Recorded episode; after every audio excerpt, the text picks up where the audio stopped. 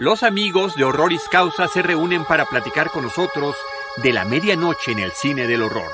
Roberto Coria, Antonio Camarillo y Pablo Guisa presentes en Cinemanet. Cinemanet. 15 años. El cine se ve, pero también se escucha. Cinemanet. Con Charlie del Río, Enrique Figueroa, Rosalina Piñera y Diana Azul. Cine, cine, y más cine. Cinemanet, decimoquinto aniversario. Bienvenidos. Qué gusto saludarles, muy buenas noches. Muy buenas noches, porque no importa la hora en la que vean ustedes o escuchen este programa, aquí será la medianoche. Yo soy Charlie del Río. Estamos en la hora número 15 de este maratón de 15 horas del 15 aniversario de Cinemanet. Y qué manera tan padre de cerrarlo que con los amigos de Horroris Causa. Antes me acompaña Deidali en esta etapa final. Deidali, Yayana, ¿cómo estás? Buenas, buenas noches, buenas tardes, lo que sea. Eh, muy contenta, con la pila muy puesta 15 horas después. Eh, para darles todo eh, mi apoyo en este recuento que vamos a hacer acerca de lo que ha pasado en este día, ¿no? Probablemente no todas las personas que van a ver esta transmisión estuvieron en el día, entonces me gustaría eh, pues platicarles, así como a nuestros invitados que están en la antesala esperando poder entrar aquí, pues qué es lo que ha pasado, ¿no? Estás desde las 9 de la mañana conectado en esta transmisión con, por supuesto, los demás conductores de, de Cinemanet eh, y tuviste la oportunidad de eh, encontrarte con las personas que formaron Cinemanet eh, del ayer, le llamaste, ¿no? Desde el primer productor del primer podcast, los productores que vinieron después, este, todas estas personas que han apoyado con la cobertura, después vino Testigos del Crimen, un reencuentro que pues fue de lo más gustado, Filmisteria, Sensacine, ¿no? Otro reencuentro ahí también con, con más compañeros con los que se han hecho sinergias. luego viene en esta parte de cine mexicano, también con el equipo Cine Premier. Eh, ¿Qué más hiciste? Estuviste con Cine Garage, hablaron de Disney en Experimento 626, eh, eh, hablaron de los Oscar, de los premios Ariel, y bueno, estamos llegando a esta parte que es muy esperada por los fans, ya no lo vamos a hacer esperar más, que es Horroris Causa. muchas gracias, Deidali. Pablo Guisa, Antonio Camarillo y Roberto Coria presentes en este aniversario, presentes en esta celebración, presentes en esta, eh, en esta hora, en este momento de reunirnos. Qué gustos, queridos amigos, ¿cómo están? Yeah, pues afortunadamente bien. ¿Cómo estamos? Buenas noches, muy buenas noches. Si esto fuera un episodio más de Horroris Causa, Estaremos empezando con una canción, seguramente, de hecho, yo sé que no podemos poner una canción, pero mi elección personal y cada uno tenía como una elección, ya nos contará en un momento más Roberto Coria qué es lo que él había elegido. Es esta canción que ustedes deben de, recordar porque aparece una y otra vez en películas, es una canción muy popular que es In the Midnight Hour de Wilson Pickett. Me tomé la libertad de traducir aquí un par de versos nada más. Digo, no lo vamos a cantar, le decía Roberto Coria tras bambalinas. Se trata de hacer un programa de horror, no un horror de programa. Cántalo, por favor. Voy a esperar, dice la canción, voy a esperar hasta la medianoche. Ahí es cuando mi amor se viene abajo. Voy a esperar hasta la medianoche cuando no hay nadie más alrededor. Voy a llevarte niña y abrazarte y hacer todas las cosas que te dije en la medianoche. Porque la medianoche, creo que ese es, eh, me encantó el tema cuando lo propuso eh, Carlos del Río, me encantó el tema, me parece, me parece que es la esencia de Horroris Causa, me parece que la noche y particularmente la medianoche ha sido nuestra gran cómplice, nuestro manto que nos cubre en las noches, efectivamente ese oscuro rincón en el que tuvimos nuestros primeros cachondeos con el cine de horror. Entonces, pues, qué mejor, qué mejor que hacer aquí, ¿no? Ah, con el cine de horror, ok. Con el cine de horror, aquí también es donde, eh, perdón que haya tomado la batuta, pero aquí también es donde agradeceríamos, en primer lugar, a nuestros anfitriones, a Carlos del Río y Deidali, a eh, nuestros colaboradores y productores, Blanca López, Antonio Cano, detrás de los controles normalmente, ¿no? Eh, donde daríamos las vías de comunicación convencionales y decidiríamos que este es el programa dedicado a la medianoche en el cine de horror. Presentaría entonces a Roberto Coria. Querido Antonio Camarillo, Carlos de Dalí, Pablo Quiza, es un verdadero placer. Felicidades, Carlos y de Dalí, por todo este esfuerzo maratónico, el cinemanetón, como le he bautizado. Qué gusto cinematón y Pablo Guisa, que va a aparecer en cualquier momento. Este es. ¡Ay, es guau! Pablo Guisa. Oye, Pablo, solo, solo, faltó el humo.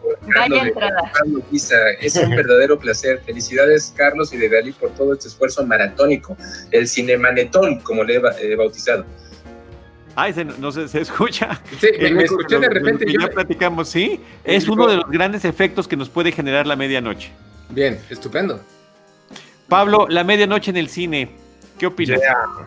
Bueno, primero que nada, me encanta estar con Cinemanet en estos 15 años, en este quinceavo aniversario, que además si sumamos 5 más 1 da 6, uno de mis números eh, favoritos. y como ustedes son 3, son 666. Exacto. Digo, empezamos, empezamos juntos Horroris Causa y Cinemanet hace muchísimos años eh, y me da gusto ver que somos sobrevivientes ya incluso de pandemias y de apocalipsis. Es, es un placer. Y ya que hablamos de pandemias y apocalipsis, pues justo el cine de la medianoche está plagado de este, de este tipo de películas, de películas que se pueden ir más como a lo que la gente conoce como cine serie B, pero también más hacia ese cine que a nosotros nos encanta. Y yo, que soy una criatura nocturna, crecí viendo cine a la medianoche toda mi vida. Creo que ese fue el doctorado Horroris Causa, precisamente, donde nos ganamos nuestros galardones, donde nos ganamos el grado, ¿no? Roberto Coria, ¿tú qué piensas? Pues simplemente eh, la magia del cine y del cine de horror concretamente requiere de la complicidad de la oscuridad. La medianoche es el, momento propicio para dejarnos encantar por todo este tipo de narraciones que yo creo que forma parte de nuestra primera educación sentimental, Antonio Camarillo. Te comentaba que a mí me gusta muchísimo un cuento que se llama Bebe mi sangre de, Richard Madison, el autor de Soy leyenda. Eh, habla acerca de un niño que se llama Julio, que a los 12 años de edad fue al cine a ver Drácula y, que terminó como una masa de nervios palpitante que caminaba hacia la salida. Y yo creo que esa es, eh, pues es el resumen del efecto que causa en todos nosotros este tipo de historias. y, lo mejor de todo es que a mí en lo personal me ha permitido conocer a personas maravillosas como ustedes, personas que son correligionarios, se han convertido en amigos, en familia de elección. y pues esta es una de las virtudes del cine de horror. Esta canción que no canté, declamé de alguna manera al principio del programa del día de hoy. Es una especie de canción de amor, una de esas canciones de amor que hoy en día ya no se cantaría, estos versos como de voy a llevarte y abrazarte y hacer todas las cosas que te dije que te iba a hacer. Es una canción de amor para este cine, es una canción de amor para esas sombras y esa oscuridad que decíamos hace rato ha cobijado nuestras aficiones y que como ya lo decía muy bien Pablo ahorita y, Roberto también, en mi caso fue... Eh, ese, ese momento en el que aprendí a amar estas películas. Y esta, esta historia la va a recordar Carlos del Río, porque Carlitos, eh, tú tienes la culpa en más de un sentido de que estemos aquí reunidos esta noche. Cuéntalo todo, cuéntalo todo. Pues eh, lo recordarás, hace ya más años de los que me atrevo a mencionar, en realidad estábamos en una reunión, estábamos en una reunión, en una fiesta de cumpleaños, no me puedo acordar si era eh, de Brenda Legorreta o era de, Mariana, Negrete. Mariana, Negrete, sí, era de Mariana Negrete. Estábamos en un bar de la colonia Condesa. En eh, Pata Negra. En el Pata Negra, yo no le voy a decir para no meter un gol, el querido Pata Negra. todos los goles, todos los goles. Es uno de mis lugares favoritos en la vida, lo extraño mucho ahorita que estamos guardados en nuestras casas. Y eh, pues yo tenía, no, no, no recuerdo exactamente cuándo, habrá sido, yo tenía poco tiempo en realidad de estar colaborando con Premier. Tú sabes, ustedes saben cómo es ese rollo, nunca te paras en la oficina más que para cobrar, básicamente, ¿no? Para meter el recibo y nos y eso ya ni ahora, ¿no? Y estábamos ahí, medio conocía a un par de personas, empezamos a platicar y no sé por qué en un rincón ahí empezamos tú y yo a platicar y de pronto descubrimos que nos gustaba, seguramente que nos gustaba Star Wars y de pronto descubrimos que nos gustaba este cine, que tú eres el que ha bautizado el cine de lo truculento. Y de pronto descubrimos que éramos grandes aficionados de este viejo programa que se transmitía por la cadena norteamericana USA, la USA Network, a finales de los años 80 y principios, y buena parte de los años 90 en realidad, que se llamaba USA Up All Night. Era un programa em, en la mejor tradición del cine de medianoche, un formato que de hecho inicia en la televisión en los años 50, cuando las televisoras en Estados Unidos pues no tenían con qué rellenar 24 horas de programación como pasa eventualmente con el cable. Y entonces eh, se empiezan a transmitir en la noche películas baratas, películas de serie B, normalmente películas de horror en efecto, y que tantos años después, en los años 80, USA retoma en ese mismo formato de tener dos, tres películas que era lo que se proyectaban todos los viernes y todos los sábados en la noche, presentados por un host, esta tradición del host que viene desde figuras como Vampira, por ejemplo, que viene también de Elvira, Elvira, la Mistress of the Dark, y que en este caso era una rubia que hacía el papel de rubia boba, Rhonda Shear se llamaba, que hacía, iba interrumpiendo la proyección de las películas y que hacía chistes, tenía de pronto un invitado, era, era la que iba conduciendo y te acompañaba durante ese maratón que empezaba a las 11, 12 de la noche y terminaba a las 4 o 5 de la mañana, si se aventaban las tres películas, ¿no? Rhonda Shear la estamos viendo ahí en la pantalla. Fue en esas noches cuando yo aprendí a hablar estas, a amar estas películas francamente malas, era puro cine de serie B, como dice Pablo, era pura película de explotación, explotación leve porque le cortaban todos los bits que no pudieran verse, horror, evidentemente. Y para mí, cuando debería de haber estado seguramente metido, eh, bueno, más bien fuera en una fiesta de la universidad, haciendo amigos, conociendo mujeres, estaba yo metido ahí frente a la televisión, en este amor que estamos viendo aquí. Pero qué mejor compañía que Ronda Shear para estar viendo, eh, o que nos estuviera interrumpiendo, como tú dices, yo diría complementando la película Toxic Avenger, por ejemplo. No, fueron... Ahí fue donde la conocí. Sí, en mi caso, unas noches de delicia, de emoción de película, de exageración, de, de todos estos excesos de las películas B, eh, acompañados por esta chica. Entonces, bueno, no, yo no tengo queja, lo recuerdo como, como un gran momento de mi cinefilia. Antonio. Pues ahí fue, ahí fue, ahí fue, este, Carlos del Río, ahí fue donde nació nuestra amistad y esto, una cosa llevó a la otra y de ahí me invitaste a empezar a colaborar con Cinemanet, empecé a frecuentar Frecuencia Cero, válgase la casi la, la, cacofonía ahí. Ahí conocí a Roberto Coria, de pronto nos invitaste a algún programa los dos. Yo conocí evidentemente a Pablo, a Pablo lo conozco hace ya hace 15 años en este momento. Eh, nos presentó Karina Martínez, que hoy en día es la productora general de Mórbido. Es mi mejor amiga, es, la conozco desde que estábamos en la escuela, tampoco voy a decir cuánto tiempo. Y un día nos presentó, también fue en un bar de la colonia Roma, ahí enfrente de las Cibeles, lo recuerdo muy bien. Y fue cuando Pablo me invitó a colaborar también con Mórbido, entonces todo, todo, todo coaguló, podríamos decir en ese momento. Sí, a, a, mí me dio muchísimo gusto, per, perdón, eh, Roberto, antes, eh, no, no, no. yo conocí a Roberto por un lado, conocí a Antonio por otro, y dije, estos dos eh, amigos se tienen que conocer entre sí, sin saber lo que ocasionaría. Exacto. No, y ahora viene la parte anecdótica mía, por, porque también el cine, eh, te, lo, te lo dije hace un momento, me ha dado tantas cosas buenas. Yo estaba como invitado a un festival eh, que se llamaba Radio, Radio, Macabro, que organizaba el Instituto Mexicano de la Radio en el Centro Cultural España. Eh, el productor, el director, que se llama el hombre Oscar Trinidad, me dijo, tienes que conocer a este cuate, se llama Pablo Guisa, tiene un festival de cine de horror y, y, van a hacer clic inmediatamente.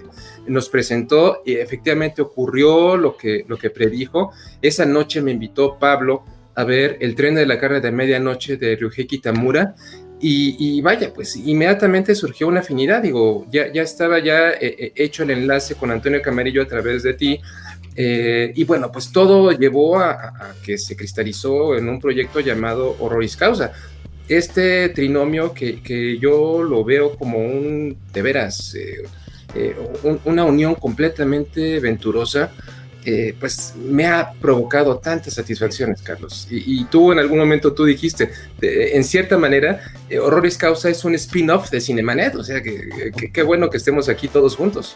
Porque era tanto Antonio como tú, eh, invitados frecuentes, tú por parte de Testigos del Crimen y Antonio, siempre lo hemos dicho, el el invitado que más eh, frecuentemente va o el conductor que más falta, pero finalmente una presencia constante a lo largo de nuestro programa. Así que un deleite que estén aquí, un deleite haber sido parte de esta historia y un deleite también que continuemos hablando de este cine de la medianoche. ¿Por qué la medianoche es tan atractiva, no? Este punto medio de la parte nocturna. Eh, se dice que es el punto más alto de los poderes del inconsciente, sobre los poderes de lo consciente, ya que la mayoría de la gente es la que está dormida y nosotros, que somos noctámbulos, somos los que podemos navegar entre todos esos sueños, el punto más lejano de la luz del atardecer y de la luz del amanecer, el cambio también de un día a otro y para muchas personas, no para los que estamos aquí, un punto de reposo absoluto. Pablo Guisa no contó su historia de cómo se la medianoche lo trajo aquí también con nosotros. Pues bueno, como mm, Antonio Camarillo ya contó la parte de cómo nos conocimos y Roberto Coria también, pues ya me ahorraré platicar cómo los conocí a ambos, porque eso ya está dado. A, menos que haya alguna precisión, eh, Pablo. Ah, o sea, la verdad lo recuerdan incluso mejor que yo. Eh, recuerdan recuerdan los, los nombres de los bares este, y los nombres de, del festival eh, de radio en el que nos conocimos con Roberto. Yo, mi aproximación al cine de terror creo que es desde niño y es en mi aproximación al cine en general. Yo cuando era niño y veía las películas en el cine continental, que era en forma de castillo de Disney, y que me llevaba mi papá a ver ahí las películas y a subirme a estos caballitos y cochecitos que les ponías una moneda y nada más hacían para adelante y para atrás, y me compraba mi Subus y mi Bonafina para tener un Sugar Rush y correr por las alfombras. Siempre lloraba, me enojaba y me quería salir de la película cuando mataban a la bruja, al dragón, o sea, cuando al malo le lo desaparecían del cuento, para mí ya había acabado la película, o sea, yo fui team monstruos y team brujas desde niño. Entonces yo siempre identifiqué a esos personajes como los que estaban cercanos a mí, con los que yo tenía una empatía.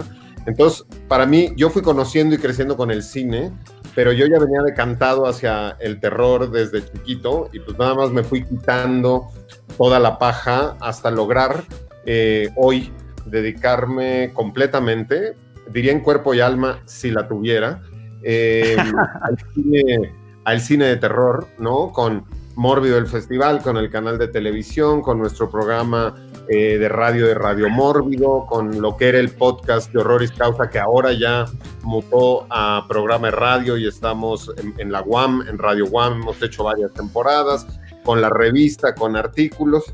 Entonces, una de las cosas que también valdría la pena decir hoy que estamos hablando de el, el, cine de medianoche y del cine de terror. Y como bien decías, eh, Charlie, de la noche, la oscuridad y estos puntos en los cuales nosotros siempre estamos convirtiendo, es que la noche siempre ha sido el espacio y el territorio en el que la gente, es más, desde antes de ser Homo sapiens sapiens, desde que éramos cromañones y neandertales y nos juntábamos en unas cavernas en las noches alrededor de un fuego, era para contar historias de terror. Era, en ese momento, era para contar historias de el diente de sable y de cosas así, y que esas historias de terror representaban la supervivencia del grupo, ¿no? Que no entraran al bosque, que no hicieran esto, que no hicieran el otro. Y de ahí podemos hacer un salto cuántico a los Boy Scouts, cuyo mayor mérito es comer malvaviscos en los rincones este, más recónditos del mundo. Pero la noche siempre se ha prestado para contar historias de terror. No historias románticas, no historias de amor, sino historias de terror. Entonces, esa oscuridad también que acoge una sala de cine, aunque sea de día, pues te transporta a esa noche eterna donde el terror siempre reina y en la que uno, creo que uno se encuentra también, Pablo, en un estado particularmente vulnerable. Ya lo decía Charlie hace un rato, esto, esto, esto que llamamos eh, el liminal state, este, esta frontera entre la, luz y la oscuridad, esta frontera entre la vigilia y el sueño, y, insisto, un estado, un estado particularmente vulnerable. A mí, tú lo recordarás, lo platicábamos cuando el primer mórbido eh, que sí hubo funciones de medianoche. Eh, luego, luego se dejó de hacer por cuestiones prácticas, pero hubo un, un, ciclo, digamos, de medianoche en el primer Mórbido, lo recuerdo bien, y que decíamos, esa situación, ese tipo de películas que se ven en un festival como Mórbido, que se veían en un, eh, en un programa como era USA Up All Night, donde de pronto ya es la una y media de la mañana, me ha pasado en Cities, por ejemplo, ¿no? Que estás toda la noche metido en funciones de medianoche y de pronto ya no sabes bien qué estás viendo, se te olvida, te das un cabezazo sin darte cuenta y estás a lo mejor en la siguiente película y ni te enteraste, estás tratando de hacer sentido de las dos y de pronto al día siguiente te queda esta sensación de esa película que estoy recordando la vi o la soñé en realidad, es lo que a mí me parece mágico y que no solamente nos pasa con el cine, pasa también cuando estás leyendo un buen libro, cuando estás escuchando el radio, que es lo que es muy bonito de escuchar, de tener eh, programas como Horroris o como Radio Mérrido a la medianoche. Ustedes saben, lo hemos platicado antes, una de mis inspiraciones para hacer radio y para estos programas, para este programa, Horroris en particular, saqué el viejo programa que pasaba por Rock 101 hace ya más de 20 años, que se llamaba en los cuernos de la luna, conducido por Iñaki Manero. En la noche a las 12, decía al iniciar el programa, con la penumbra a cuestas y nada que perder. Y era para mí ese momento en el que ya estabas acostado, pero no, no pensabas en dormirte y te ponías, lo decía Iñaki Manero, eh, cuando las buenas conciencias han ido a la cama, estás a nuestra merced. Estás a la merced de esos monstruos, estás a la merced de la oscuridad, pero esa oscuridad ustedes y yo lo sabemos, amigos, no nos causa espanto, no nos da miedo, que nos cobija, que nos abraza, que, que es, nuestro, es nuestro lugar feliz. Eh, yo quería preguntarles eh, ¿qué, creen en estos eh, podcasts de, de. ¿Qué creen que diría George Romero en este año en el que da tanto miedo vivir? O sea, como siempre la, la realidad está superando la ficción por mucho. Pues, pues, yo creo que estaría pues feliz de ver que muchos de los horrores que él imaginó se han materializado. Digo, hace eh, en el inicio de esta pandemia, Max Brooks, el, hombre que escribió Guerra Mundial Z y, eh, la guía de sobrevivencia zombie, eh, hijo de Mel Brooks, por cierto, el, famoso director del joven Frankenstein, él, él hizo un video muy breve eh, que pueden encontrar sin dificultad en, YouTube, eh, donde está hablando acerca de todos los cuidados que se debe de tener en un momento tan difícil como este, utilizando a sus zombies como una metáfora. Eh, es, un gran video, ojalá lo puedan encontrar. Inclusive hace una aparición especial el, el, viejito adorable Mel Brooks ahí atrás de una ventana. Eh, haciéndole saludos a su hijo para hablar de lo importante que es el distanciamiento social y, cómo los hombres, las personas de edad deben de ser cuidadosos porque pues están especialmente vulnerables ante este tipo de monstruo. A mí en lo personal me da más miedo eh, eh, lo que vemos en la realidad. Pareciera el lugar común, pero sabemos que los fantasmas, que nuestros vampiros, que nuestros monstruos se quedan en la página impresa cuando cerramos el libro, cuando, ahí está, fíjate, gracias Jaime, tú, tú, tú tan puntual como, como, has demostrado en el transcurso del día. Eh, eh, el, horror de la realidad es mucho peor que el horror de la ficción y este siempre para mí es preferible. Hay que tenerle más miedo a los vivos que a los muertos, decía Definitivamente, Yo creo que tenía razón, creo que tenía razón. Yo aprovecho para el comercial, pero entre lunes y martes se publica en la web, en el portal de Cine Premier, un texto que escribí sobre el cine de zombies a propósito del estreno de Península, Tren a Busan, parte 2. Eh, ya tiene más de 3, 4 semanas, yo creo que se estrenó la película. Eh, no se trata realmente de la película sobre el cine de zombies. Y hacia el final del texto hago una reflexión precisamente al respecto respecto de esto. ¿Cuánta gente, pregunto ahí, tanta gente que se mostró decepcionada ¿no? Eh, cuando se declaró la pandemia, cuando efectivamente esta situación que es lo más eh, parecido que hemos vivido a un apocalipsis zombie, al holocausto zombie, a tener muertos vivientes caminando por ahí. ¿Cuánta gente no se llamó a desencanto? ¿Cuánta gente no dijo, ay, pues no hay zombies, ¿no? Yo preparado, ¿no? Estoqueado ahí para todo, y no hay un solo zombie en las calles.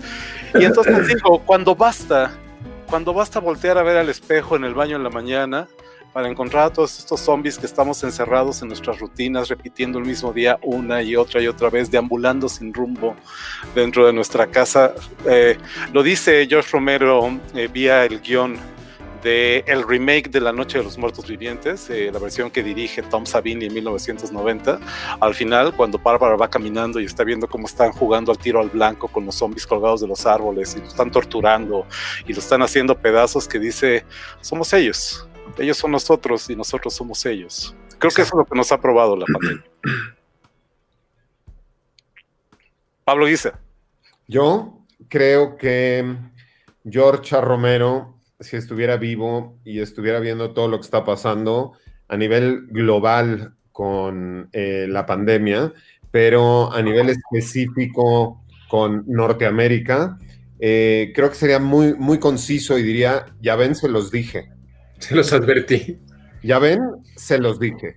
Porque yo sí veo muchos tipos de zombies. Ahorita Antonio eh, se refería a las actitudes de pronto que podemos tener como zombies ya todos nosotros en este, en este encierro, pero hay como distintos, distintas eh, maneras de, de, ver la zombificación actual de la humanidad y simplemente con ver lo que pasó y lo que ha pasado a lo largo de toda la pandemia en Estados Unidos o de ver ahorita todo lo que está pasando con el asunto de las, eh, los resultados de las elecciones, ¿no? Y este, este líder zombie que sale ahí a repetir brains, brains, y todas estas hordas van atrás de él.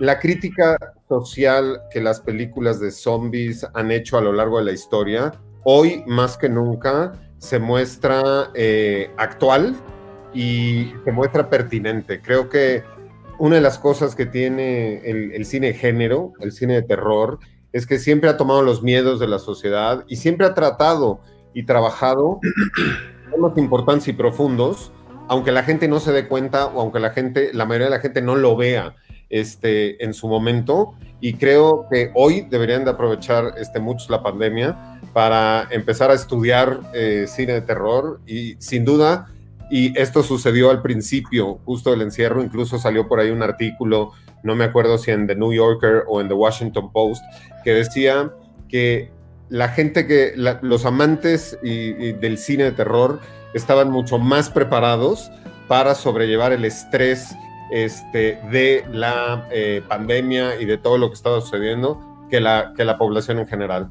Entonces, ese comentario de George Romero de se los dije creo que sería muy interesante. Pues lo que sucede es que ya sabemos en qué termina la película, Pablo. No, tienen, tienen, completamente la razón, este, Antonio y Pablo, porque yo, yo me pongo a pensar, eh, decía el comunicólogo español Román Gubern que el cine de horror es una de las constantes de, las, de, los em, eh, ejemplos más acotados de la cultura occidental. Y si nosotros examinamos la historia del cine de horror, encontraremos eh, en momentos históricamente difíciles algunos de sus puntos más eh, productivos, más representativos. Pensemos, después de la Gran Depresión en Estados Unidos, hubo esta, este boom, es la era de los grandes monstruos de los estudios universal. o por ejemplo, la Guerra Fría dio grandes especímenes, o sea, todos los monstruos gigantes, la, invasión de los secuestradores de cuerpos, eh, eh, eh, pensemos en, un pasado pues no tan lejano, en los 90, toda la tecnologización, o sea, el, boom del cine, del cine de horror oriental, o sea, el, el, el, demonio, el mal que se propaga por la tecnología, por los teléfonos celulares. Eh, eh, yo, yo creo que esto, este momento le puede dar a los eh, artistas una, una, una, beta interminable de material para, para poder reinventar el horror que conocemos. Y hubo como, Perdón, hubo como, como unos eh, intentos, o no sé cómo llamarle, o sea, de películas, por ejemplo, eh, no sé si vieron esta de Zoom, eh, llamada Host, ¿no? Digo, no sé también que les haya parecido, y creo que había por ahí otra de TikTok. Justo, justo una de las cosas que estaba por comentar es, retomando lo que decía Roberto, a ver, el cine de terror siempre ha acompañado los miedos de la sociedad y lo que pasa este, en, a nivel histórico en, cada momento. Sin embargo, hoy que vivimos completamente en, un momento de la inmediatez, donde todos tenemos este, cámaras, pantallas, este, ya luces, eh, tutoriales de maquillaje, etcétera, la respuesta, la respuesta social a la pandemia a través del cine de terror fue prácticamente inmediata. La primera película que salió eh, con tema pandémico este, fue de Full Moon, fue y fue en abril. O sea, en abril salió una película que se llama eh, eh, Coronavirus Zombies. Y que fue Charles Band, este, este loco, eh, todavía parte de una escuela este, de serie B absoluta, que lo que hizo fue que tenía los derechos de una película italiana de zombies y cortó partes de esa película italiana de zombies y salió a la calle y grabó con unas cámaras a unos zombies peleándose por papel del baño en los Estados Unidos y editó una película y le puso corona, Coronavirus Zombies, pero esto sucedió en abril, ¿no? Y surgió la primera película. Después sí estuvo esta película que se transmitió por Shudder, que tenía que ver con Zoom, que retomó algo de cine japonés, porque los japoneses tienen fantasmas con todo tipo de tecnología. Entonces retomaron esta idea de, eh, hay una película que se llama este, que tiene que ver con una cámara que toma fotos y después te das cuenta que tienes un muerto encima. Shooter. Shooter. La de Shooter. Esta siguiente película. Y creo, como bien dice Roberto, que sin duda estamos ahorita en las puertas de una Belle Époque. De una. Belle Époque para todas las artes, ¿no? Porque con toda la presión social y con toda la presión este, que hubo y con todas estas cuestiones que nosotros pudimos empezar a ver, los fenómenos, digo, nosotros hemos estado encerrados en nuestras casas y pues yo vivo en una casa yo solo, sin vecinos. Pero cuando uno vive en un multifamiliar, ¿no? Donde estás en el piso 10 de 15 pisos y en el departamento 5 de 10 en cada piso, todas las, la- estas cuestiones que vimos del balconing, ¿no? Por ejemplo, imaginemos una historia de un asesino serial en un edificio y empieza de pronto a haber eh, asesinatos y muertos y pues todo el mundo está encerrado porque no puede salir. Entonces, hay una Belle Époque que va a venir. Ujú. Hay una gran producción de cine, de terror que viene, de literatura, de pintura, de música. O sea, algo bueno nos tiene que dejar este, la pandemia, sin duda alguna. Ahora, Oigan, oigan, nada más, rápidamente, que, Sí. que se- que- que se- una, una pequeña observación. Hay un sketch de Jerry Seinfeld que justamente habla sobre los asesinos seriales y dice, cada que veo una entrevista acerca de un as- asesino serial o un reportaje, eh, parece que el lugar más seguro es ser vecino del asesino serial, porque siempre terminan eh, entrevistando a los vecinos y dicen, sí, pues se veía una persona normal, eh, me saludaba todas las mañanas, era muy respetuoso con todos, pero justamente como está diciendo Pablo, ahorita ese asesino serial que no puede ir a hacer sus desmanes a otro lugar, pues entonces tiene a los vecinos. Yo quiero producir esa película. Acabas de darle la idea la- de la película a alguien, Carlos. Este, están, están locos, pero no son tontos. Ese es el punto. No van a matar al que está al lado del que está al lado. Así. ¿Por qué no se murió el departamento 3 y el del 2 y el del 4? Sí, ¿no? Este, ahora, paradójicamente, paradójicamente, yo creo que el monstruo que menos vamos a ver en este renacimiento, en esta nueva época de oro que menciona Pablo Guisa, creo que el monstruo que menos vamos a ver es el zombie. Creo que tal vez este sea el último clavo en el ataúd, vamos a decir el plomazo en la cabeza para eh, estos zombies que han estado muy de moda, que tal vez ya empiezan a pestar un poquito, ¿no? Después de 15 años, tal vez, no sé qué tienen, que estamos viendo películas, tal vez nada, que estamos viendo películas de zombies y de infectados, porque es demasiado cercano. Creo que va a haber otra manera de elaborar estas inquietudes, esta manera, otra manera de elaborar eh, la angustia que nos ha producido el encierro. Yo creo que estas películas van a tratar más sobre la relación con nuestros vecinos, efectivamente, la desconfianza de la convivencia este, cotidiana. No sé, me imagino películas como La Cosa del Otro Mundo, ejercicios brutales en paranoia. Creo que va por ahí. Creo que, creo que ponerlo en un zombie sería demasiado literal, sobre todo cuando ya vimos por la ventana y no hay zombies en la calle, ¿no? No lo sé, es, es como, lo, como lo veo. No, yo, yo, yo estoy completamente de acuerdo contigo, Antonio, porque eh, eh, hace un momento mencioné la invasión de los secuestradores de cuerpos. Que se llamó Muertos Vivientes en México. Eh, exacto, la, la, tradujeron así, pero, pero, pero creo que ese es el efecto. Yo, yo, yo, lo, yo lo pongo en algo cotidiano. Yo, yo que tengo que, al igual que muchas personas que tienen la posibilidad, pedir que le traigan el supermercado, a, a, a, el, el el súper, a la casa. Ver con desconfianza a las personas que vienen a dejarte este, estos productos, eh, eh, está, está, pues completamente a la... Con, con, la guardia arriba. Es, es de veras una, una, angustia muy grande, para, especialmente para las personas como yo, que tenemos que cuidarnos específicamente porque tenemos un sistema inmune más debilitado que el de las personas. Eh, eh, yo, creo, yo creo que sí, este, me, me, encanta el optimismo horroroso de Pablo Guisa. Le está diciendo, tenemos aquí presencia, perdón, tenemos aquí presencia de la doctora Blanca López, nuestra productora, que dice body horror, claro, el body horror para Claro, claro. La manifestación, perdón. Digo, no, body horror seguro, eh, yo estoy de acuerdo contigo, este, Antonio, de que los zombies los vamos a poner a descansar un poco, porque son demasiado obvios y son demasiado cercanos. Y me da gusto porque yo creo que ya vio un, un exceso ¿no? Eh, y una saturación en la explotación de ese subgénero.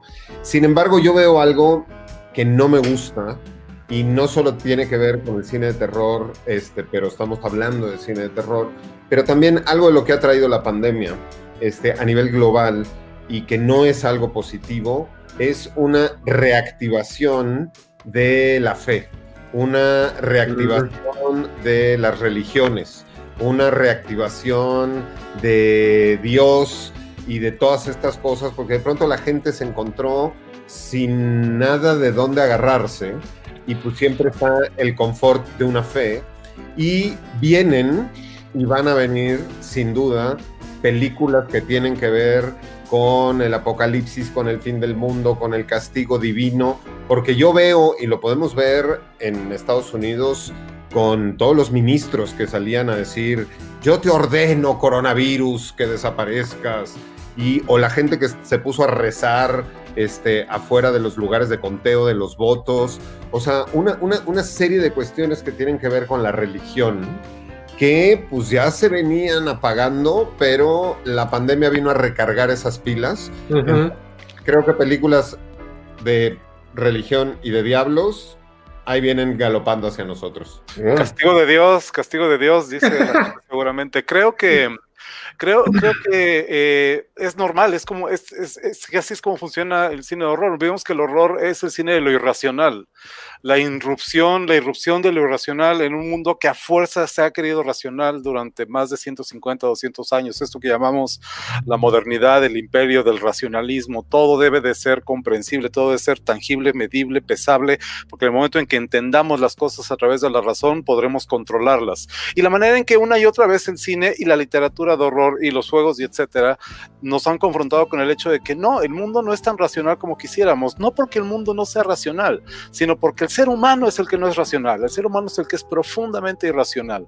Y piensen ustedes en una película como El Exorcista, por ejemplo, esta doble crisis de fe que estamos viendo en la cinta, por un lado sí es la literal crisis de fe, de fe perdón, del padre Carras, que de pronto con las cosas terribles que ha visto, ¿cómo puede Dios permitir que pasen estas cosas? Después de que muere su madre, dice, es que no sé, ya no sé si creo, pero que también hay otra crisis de fe para la madre de Reagan, que es la fe en la ciencia, que es la fe en la medicina. Díganme ustedes, si no en este momento la gente está diciendo, ¿y de qué sirve la ciencia? ¿Y de qué sirve la medicina si no pueden darme una vacuna para que esto no me mate? ¿no? Creo que justamente viene junto con pegado, que esa, esa va a ser el detonante de, esta, de este resurgimiento de la fe, como en el supermercado de la, de la niebla, la película eh, basada de Frank Darabont, basada en, la, en, la, en, el cuento, en la novela corta de Stephen King, Stephen King.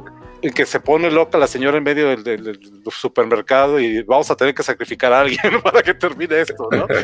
Entonces, entonces creo que eso era solo de esperarse. Cuando la, razón no da más de sí, no nos queda más que retroceder, ¿no? Que devenir de nuevo en un modo de pensamiento que creíamos superado, que es el de la religión, ¿no? Y yo creo que esto lo resume muy bien, eh, ahorita que estás mencionando El Exorcista, una película que en lo personal quiero tanto, una, una película que tiene mucho que decirnos a nosotros, los tres, los tres doctores horroris causa nacimos en el año de 1973, el año que se estrenó El Exorcista. Eh, la reacción de los médicos que están tratando a Reagan, eh, aplicándole toda la batería de estudios completamente cruentos en, en, muchas ocasiones, eh, eh, cuando ellos se dan cuenta que todo su conocimiento, que toda la ciencia es incapaz de explicar lo que está sucediendo. Eh, yo creo que ese es el, punto crucial en el buen relato de horror, cuando la ciencia, lo lógico, lo racional, sucumbe completamente ante lo inexplicable. Es, ese gran vacío que se produce es es el que motiva muchas de las narraciones para mí más interesantes que he visto. Por, ahí, hay un, hay un comentario de Lupita Gutiérrez que nos manda muchísimos saludos. Ella estuvo hoy en la mañana en eh, Testigos del Crimen con Roberto Coria. Eh, Deidali, ¿nos, ¿nos quieres compartir algunos otros de los comentarios? Sí, eh, dice Luis de la Rea, ya los extrañaba, soy fan desde el principio, saludos a Roberto. Dice eh, Blanca López, nos manda corazones negros. Wendy González, mis dos podcasts favoritos, soy su fan desde hace años, recién volví a escuchar el crossover del Planeta de los Simios, gran programa. Mauro, Mauro Jesús Antelis Carvajal, saludos a todos, un gusto escucharlos de nuevo a todo el equipo. Eh, Alma Delgado, del gato, de gato, perdón, Horroris Causa, siempre es un placer escuchar los doctores. Eh, Diaboliquín Hernández, eh, qué placer volver a escuchar en pleno todos los doctores, saludos afectuosos. Alma, eh, felices pesadillas. dice Jonathan Toriz, puro demonio aquí. Eh, Moisés eh, Palacio, saludos maestros. Eh, David Lara, me identifiqué mucho con Antonio, pero no sabemos de qué comentario. Dice Antonio Cruz, ya estoy esperando que inicie la cacería de boletos de este año. Ok. Dice, ese programa de Rock 101 era una belleza. Diego Chiset, verlos a todos juntos me lleva a tres grandes épocas de la vida. Cinemanet me acompañó en la prepa, Testigos del Crimen durante la universidad y Horroris Causa cuando inicié mi vida laboral. Alto, alto. O sea que Cinemanet es, es la pulsión adolescente. Eh, bien representado, estupendo. Sí, ¿verdad? Y después Testigos del Crimen durante la universidad. Creo que es cronológico. En la vida laboral. no sé, creo que es cronológico, nada más. Gracias. Gracias, gracias, Diego. gracias. Gracias. Ah, yo le quería encontrar mayor significado, Antonio. Bueno. Lo que pasa es que el horror es el que es adolescente, por eso tiene sentido que estuviéramos ahí metidos viendo a Ronda Shear, en vez de estar haciendo lo que la gente joven hace normalmente, y metidos viendo la película de horror, tratando de mantenerte despierto porque estabas vencido después de dos y faltaba la tercera todavía, ¿no? Entonces, ahora, no olvidemos, no olvidemos que La Noche de los Muertos Vivientes, Night of the Living Dead, la, eh, bueno, las dos versiones, pero la versión original eh, de George Romero, dirigida por eh, A. Romero, es una, una de este, una parte de este selecto grupo de películas que entre 1970 y 1977 constituyen el primer ciclo o el ciclo más importante de cine de medianoche. Películas que de otra manera no hubieran encontrado a su público, que hubieran pasado desapercibidas, algunas que fueron absolutos, rotundos fracasos, como The Rocky Horror Picture Show, por ejemplo, y que en el momento en que se programan en una función de medianoche, el viernes, el sábado, en ciudades como Nueva York, como Boston, por ejemplo, de pronto la gente empieza a llegar, así como esos zombies, ¿no? Empiezan a salir quién sabe dónde, y de pronto, pum, está lleno el cine y eran películas que podían pasar meses en cartelera, años en cartelera, ¿no? Dicen, hay una leyenda, no sé si sea cierto, que The Rocky Horror Picture Show, el show de terror de Rocky, que lo llamamos en México, de 1975, no ha habido un solo fin de semana desde 1976 que empezó en el, en el circuito de medianoche en Nueva York, en que no se esté proyectando en algún cine de los Estados Unidos. Tiene, podríamos decir, tiene 45 años en cartelera, ¿no? Películas de culto, películas de medianoche, hasta que llegó el COVID y se acabó. bueno, aquí en, México, aquí en, México, aquí en México, el Autocinema Coyote inauguró con una proyección del show en de 2011. Entonces, 2011. El 11 del 11 del 11 fue. entonces, entonces, a lo mejor ahí, ahí sigue. Entonces, este ciclo de películas de medianoche que incluye Night of the Living Dead, que incluye El Topo de Alejandro Jodorowsky, que incluye Eraserhead la infame cabeza borradora de David Lynch, que está en la Cineteca, no sé quién se ha metido a verla, pero esta está en Cineteca Nacional. Pink Flamingos de eh, John Waters, eh, The Harder They Come, estas, estas cinco o seis películas selectas que se convierten en un punto de referencia. ¿Qué, ¿Cuánto han cambiado las cosas desde entonces? Que nuestra idea de película de medianoche hoy en día es un estreno el miércoles a las once y media de, Avengers, parte 4, ¿no? Lejos, lejos del, del, del, delirio, que es esta palabra de nuevo, que los aficionados, los afortunados que asistieron a esas funciones del ciclo original de medianoche en esos años, eh, pues no se van a volver a vivir, ¿no? No se van a volver a repetir, ha cambiado mucho ese fenómeno. Ah. a ver, tenemos, tenemos lo que fue el ciclo de mm, medianoche cuando se estrenaban en cine y tenemos también todas estas películas que nosotros hemos, hemos considerado y, nos hemos apropiado como películas este, de medianoche. Mucho, mucho tiene que ver también la televisión con, con esta, esta costumbre, esta cuestión de ver películas de, medianoche y también con el revisitar películas que en su momento fueron un fracaso en la pantalla grande, porque la historia está llena de películas que hoy son grandes clásicos, pero cuando se estrenaron en cine eh, no funcionaron, ¿no? Blade Runner podría este, ser un ejemplo, pero hay un ejemplo que es fantástico, que no es de terror, que es todavía más incomprensible, que no haya funcionado y, más con el, nivel de clásico que es hoy, que es El Mago de Oz. Pero cuando se estrenó El Mago de Oz con Judy Garland fue un fracaso absoluto y a partir de que lo empezaron a programar en televisión empezó a funcionar. Y nosotros, de hecho, en México teníamos, yo me acuerdo muy bien, de eh, Canal 5 con Permanencia Voluntaria ¿no? Este ciclo que se llama Permanencia Voluntaria y que siempre programaban películas, por ejemplo, Evil Dead, eh, la programaban eh, dos veces al mes, ¿no? Y yo las dos veces al mes este, las veía. Y después tiene que ver la llegada de una cosa que se llamaba Betamax, este, que pues, la mayoría de la gente este, no la conoce, conocen más el VHS, pero antes del VHS hubo una cosa que se llamó Betamax. Betamax. Yo me acuerdo que tenía películas de, terror en Betamax y las veía, bueno, hasta que ya por los drops y le, movías el tracking y ya era imposible ver la película. Después pasó el VHS eh, y después todavía eh, eh, con el DVD se, se todavía yo lo llegué a hacer. Pero este consumo de cine de noche y a la medianoche que va acompañado además de esta repetición. Porque todas estas películas de medianoche se hacen clásicos en nuestra cabeza y les tenemos tanto cariño porque no les dimos un beso ni les dimos un abrazo. Les dimos muchos besos, muchos abrazos, nos las vamos a cenar, este, nos amanecimos con ellas, nos dormimos con ellas, invitamos a los amigos, o sea, son muchas veces que salimos, o sea, que hicimos dates para estar con estas películas y se volvieron, como lo decían hace rato, ¿no? Que decían que Cinemanet fue parte de la universidad y el, otro del trabajo. O sea, estas películas a mí me acompañaron, o sea, a mí Dream Warriors, de Nightmare, Nightmare on Elm Street, Dream Warriors, me acompañó durante toda la secundaria. O sea, yo la veía tres veces a la semana durante años, ¿no? Entonces también tiene que ver esta cuestión de lo adictos que nos volvemos y cómo repetimos y repetimos y repetimos y revisitamos estas películas. Como episodio de Don Gato, entonces. que nada más eran como 30, ¿no? Yo no les puedo decir cuántas veces he visto a alguien el octavo pasajero, que es nominalmente mi película favorita. digo nominalmente porque tú me dices, Antonio, no te hagas Star Wars tu película favorita.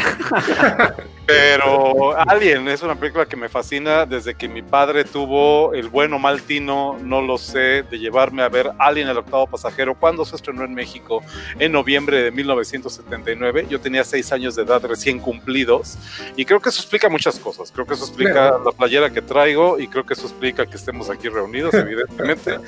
Pero eh, eso fue gracias a la beta, una película que he tenido en beta, que he tenido en VHS, como dice Pablo, que tuve en DVD, otra vez en DVD en otra versión, que ahora tengo en Blu-ray, ¿no? Y que, sin embargo, Pablo mencionó ahorita algo bien importante, es verdad, la televisión que de pronto el canal más convencional, como puede ser el canal 5 o el canal 4 o el canal 8 antes del 9 en, hace 30 años que no había más de 7, 8 canales de televisión y que ustedes se deben de acordar eh, cuando yo tenía, cuando nosotros teníamos tal vez 6, 7 años de edad, cómo pasaban la profecía la profecía la pasaban a cada rato y a mí me daba un pavor. Me acuerdo, me recuerdo perfectamente en el pasillo que salía donde estaba la televisión asomado, porque me aterraba pensar verla, pero no podía evitar irme a asomar y no podía evitar hacerlo, ¿no? ¿Cómo pasaban la profecía? ¿Cómo pasaban La Hora del Vampiro? Una de las películas favoritas de la doctora Blanca López es La Hora del Vampiro, Salem Slot. La mencionaban hace rato por acá. Y cómo pasaban películas de Argento, sobre todo su ciclo de los animales, películas como El gato de las nueve colas, eh, Cuatro moscas sobre terciopelo gris, El pájaro de las plumas de cristal, las pasaban a cada rato y las veíamos cuando teníamos 6, 7, 8 años de edad. Entonces, parte también de esta, a lo mejor no era la medianoche, tenemos seguramente escuela al día siguiente, pero por supuesto que estábamos al cobijo de nuevo de la oscuridad, con nuestros primeros escarceos con el cine de horror, que luego ya derivó en este eh, apasionado romance del que hablaban ahorita y desapareciendo toda la noche de sábado, regresando al siguiente, hola, ¿qué pasó? ¿No? Para, para mí algo que fue fundamental también relacionado con la noche y relacionado con el horror eran los programas de Rod Serling, tanto Galería Nocturna, como Dimensión Desconocida, que yo las veía a escondidas de mis papás, oculto debajo de la mesa. Yo no sé, nunca les pregunté si efectivamente me vieron o no, pero eh, yo las veía eh, de esa forma y realmente alimentaron mis pesadillas y alimentaron mis sueños y alimentaron también mi cinefilia, lo cual me parece que eh, le debo muchísimo a este señor que se llama Rod Serling. Y un tema, ya estamos por llegar a la medianoche, pero que habíamos eh, comentado. Sí, el, aire era llegar con ustedes a la medianoche. Me eh, encanta. ¿Qué pasaba en las películas de horror o no de horror a la medianoche? ¿Por qué es a la medianoche cuando eh, la, carroza se vuelve a convertir en calabaza? ¿Por qué a los gremlins, decía Antonio, no lo platicábamos ese día que, que, que decidimos el tema? ¿Por qué los gremlins no hay que alimentarlos después de la medianoche? ¿Por qué tantas cosas después de la medianoche es cuando se vuelven peligrosas. Simplemente porque en la noche se supone que todas las potencias malignas tienen potestad para deambular libremente por el mundo de los nuestros y eso es una constante de prácticamente todas las religiones.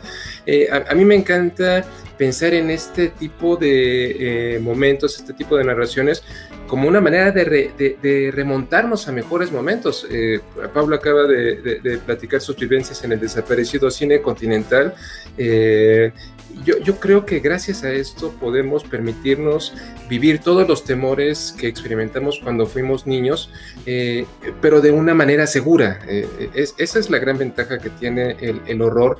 Eh, en, ahora que acabamos de pasar por la temporada obligada de Día de Muertos y de Halloween, esta sobreoferta de películas de miedo en la televisión, y ahorita ya no les pasan, digo, ya, ya, ya prácticamente estamos en, en Navidad. Eh, yo, yo, yo eh, propongo que eh, iniciemos una cruzada porque se programe al menos cine de horror los fines de semana. O sea, debería de ser algo, algo de canasta básica. Bueno, pero hoy tenemos este canal que se llama Mórbido. O sea, es un deleite pasar por allí, sobre todo, sobre todo en la madrugada, sobre todo en la noche. Me he encontrado ahí a, grandes eh, histriones, ¿no? Eh, eh, y grandes películas, justamente cuando ya todo el mundo está aquí dormido en casa y yo sigo, como lo hacía, escondido debajo de la mesa de mis papás, tratando de ver, continuar viendo la tele con el volumen bajo. Pablo, Pablo, perdón, Pablo estará de acuerdo en que aquí habría que mencionar y mandarle saludos a dos colaboradores de Mórbido que creo que se les menciona mucho menos de lo que debe mencionarle, mencionárseles, que tienen mucho que ver con estos contenidos. Abraham Castillo, programador en jefe del festival, y Adrián García Bogliano, que le ha metido el gusto y que le ha metido el sabor que tiene Mórbido TV, son los héroes de, la programación de Mórbido, creo yo, Pablo. No sé Completamente de acuerdo. Nosotros no tenemos héroes, tenemos villanos. que los héroes absolutamente todos. Pero ahorita que hablábamos de esto, eh, ¿no? Y que empezamos a tomar el asunto de la televisión, pues una de las cuestiones eh, eh, que más me gusta de Mórbido TV, justo es que nosotros programamos Mórbido TV como nos gustaría que alguien programara de pronto un canal. Yo me acuerdo que una de las primeras películas que compré para Mórbido TV es, es una película que a mí me acompañó en la televisión durante muchos años, que la pasaban de pronto ahí en, en cablevisión, porque cuando entró ya la televisión por cable, ¿no? Y podíamos ver el videoclip de Thriller de Michael Jackson 800 veces al día. Había una película de 1981 que se llama eh, The Monster Club. The Monster Es- Club con Vincent Price, John Carradine, una joya de película. Y yo fue, por ejemplo, una de las primeras películas que dije, esa película la quiero para Mórbido TV, porque yo cada vez que la veía programada en algún canal, me quedaba a ver esa película, porque cada uno de los cuentos me parecía fabuloso. O sea, antes de, de Eight Pieces of Dead y antes de todas estas películas episódicas, muchas de ellas fracasadas, The Monster Club fue una gran, gran película.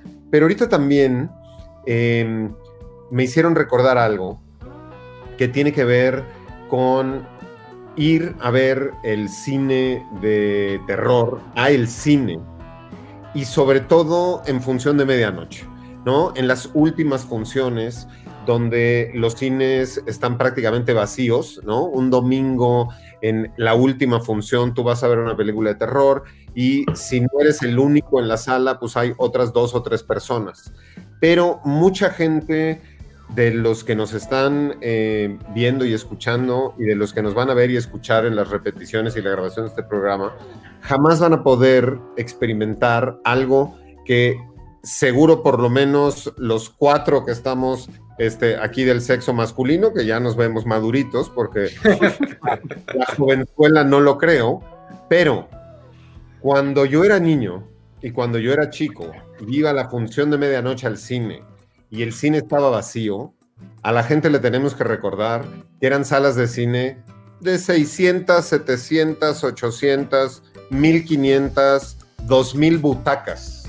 Claro. Entonces, tú estabas viendo una película de terror en la mitad de un cine que era como si estuvieras, ¿no? En, en el teatro de la ciudad, vacío y solo estuvieras tú. O sea, eran espacios enormes. A ver, Cinépolis Diana era una sala. Sí. Hoy son seis. Manacar, que bueno, lo tiraron y no sé qué, pero eran cines realmente grandes. Entonces, la experiencia de estar viendo una película de terror en un cine vacío, en esos grandes cines, era algo que definitivamente te sumaba a la experiencia porque te sentías chiquito y además, híjole, para ir al baño tenías que recorrer 450 butacas para un lado y algo que ya se y que será muy difícil volver a vivir. Definitivamente. Absolutamente. Oigan amigos, estamos llegando a la medianoche, estamos también llegando Eh, al final de este programa, estamos llegando al final de este enorme maratón de 15 horas, 15 años de Cinemanet y de- lo hacemos con un gusto enorme acompañados de ustedes, de Horroris Causa, de Idalí también, muchísimas gracias y quiero invitar, si nos ayuda nuestro productor, a que se sume nuestro productor, a que se sume el resto del equipo Cinemanet para que podamos dar todos juntos la despedida a Enrique Figueroa Naya, a Diana Su, Diana, te despertaste. Hola, Diana. Ya va a acabar, ya va a acabar.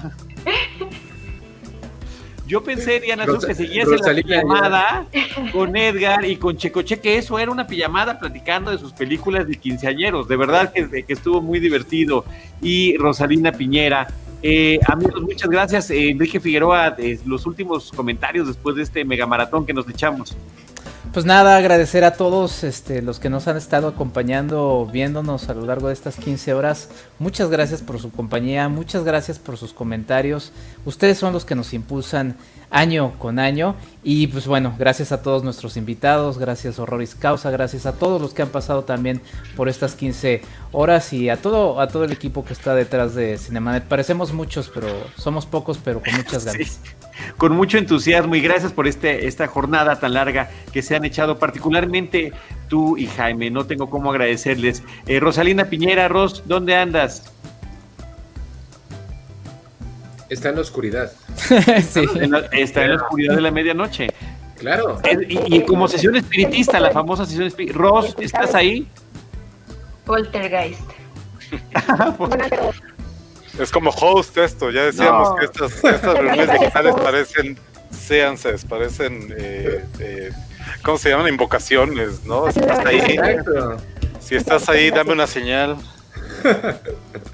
No, no, no, no, no te vemos ni te escuchamos, pero muchas gracias, Rosalina, muchísimas gracias por habernos acompañado y haber sido eh, anfitriona de varios de los programas que tuvimos. Diana Su.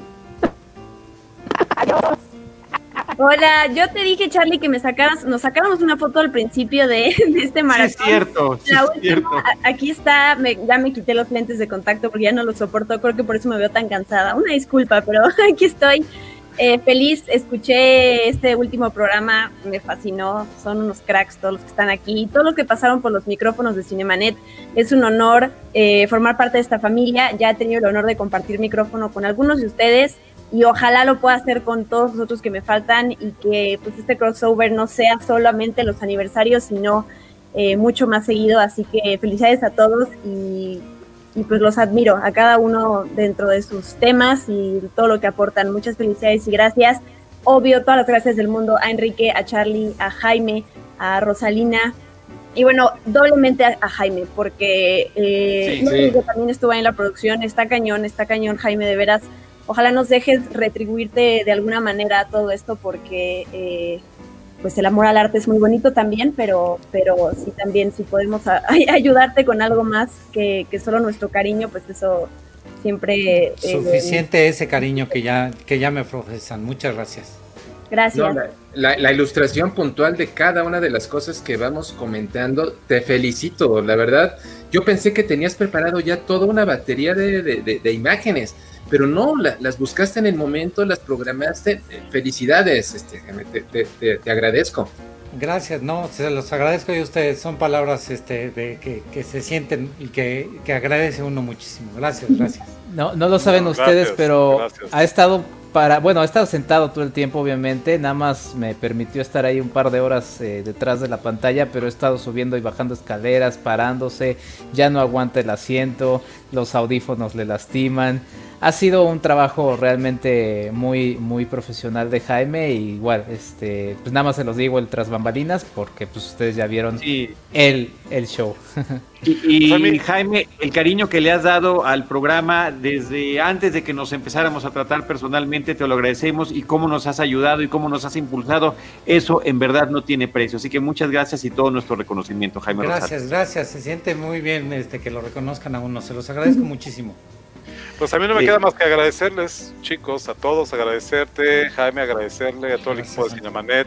Carlos del Río, me debías y me debes todavía una invitación Visita, a un sí. programa de horrores causa. Te he estado insistiendo hace años, probablemente. Entonces, bueno, que esta sea, que sea aquí en público, el compromiso para que en algún futuro programa de horrores causa nos acompañes como un Ujú. invitado y también como nuestro invitado, hoy somos tus invitados, como nuestro invitado y también para pagarte, insisto, la deuda que tenemos contigo porque no habría horrores causa si no fuera por Charlie del Río y Cinematic. No, muchísimas gracias. Por supuesto que sí, además en público y a la medianoche como se debe. Deidali, Mm, Pues nada más decir que admiro mucho a las personas que están en este momento aquí eh, reunidas, de verdad. Eh, reconozco el esfuerzo de todos y cada uno para poder dedicarse a lo que amamos, ¿no? Y defenderlo contra viento y marea. Es muy importante la labor. Charlie, digo, ya sabes perfectamente que pues nos ha tocado eh, vivir esta lucha en conjunto y bueno, eso la verdad eh, se, se admira y se valora muchísimo.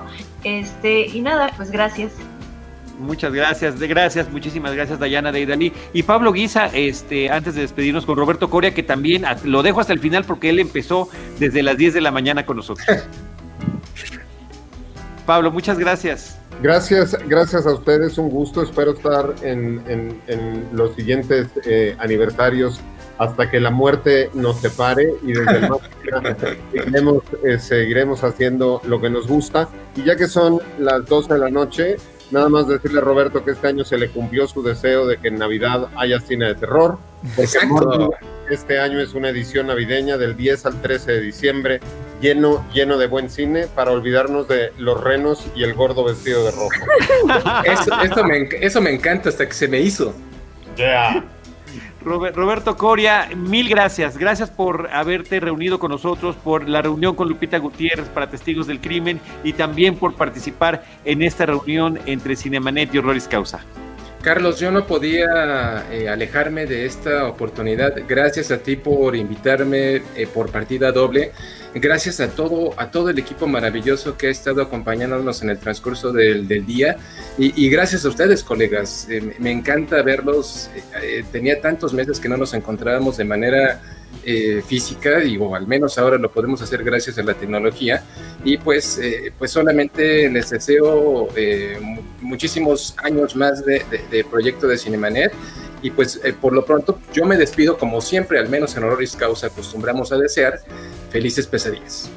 Felices pesadillas para todos. Muchas gracias a todos. Leo el último comentario de Wendy González. Un gran cierre con esta genial charla con Hororis Causa. Muchas felicidades a Cinemanet por sus 15 años. Gracias a los que nos escucharon, a los que participaron, a los que han logrado que Cinemanet continúe hasta ahora. Nosotros le vamos a seguir echando ganas y por supuesto que los estaremos esperando en nuestro próximo episodio con cine, cine y más cine. Yeah. Esto fue Cinemanet, decimoquinto aniversario. Con Charlie del Río, Enrique Figueroa, Rosalina Piñera y Diana Azul. Cine, cine, cine y más cine. Cinemanet, 15 años. Los créditos ya están corriendo. Cinemanet se despide por el momento. Vive cine en Cinemanet.